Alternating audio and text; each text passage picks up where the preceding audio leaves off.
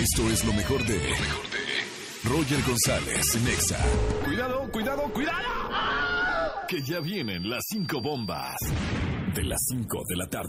El Bester Gordillo reaparece en público y da conferencia de prensa. La ex lideresa del CENTE dijo que fue víctima de una persecución política, perdón que me ría, y que es inocente de los cargos por los que la PGR la detuvo en febrero de 2013.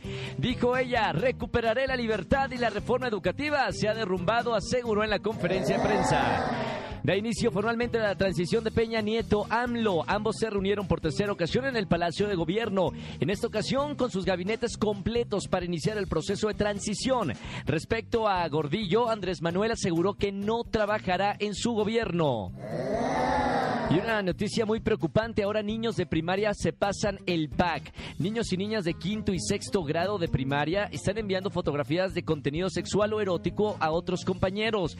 Esto lo alertó el Consejo Ciudadano de la Ciudad de México a los padres. Se descubrió cuando evaluaban un programa anti-bullying. Y el Papa asume con vergüenza fracaso de la Iglesia Católica para prevenir y castigar abusos. El Papa Francisco escribió hoy una carta sin precedentes a todos los católicos del mundo en la que les pidió ayuda para desterrar esta cultura de muerte y prometió que la Iglesia no escatimará esfuerzos para evitar que ocurran o se encubran nuevos abusos sexuales.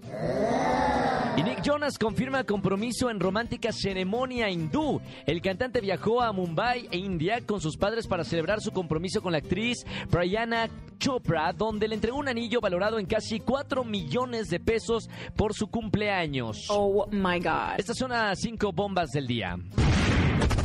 Escucha a Roger González de lunes a viernes de 4 a 7 de la tarde por Exa FM 104.9.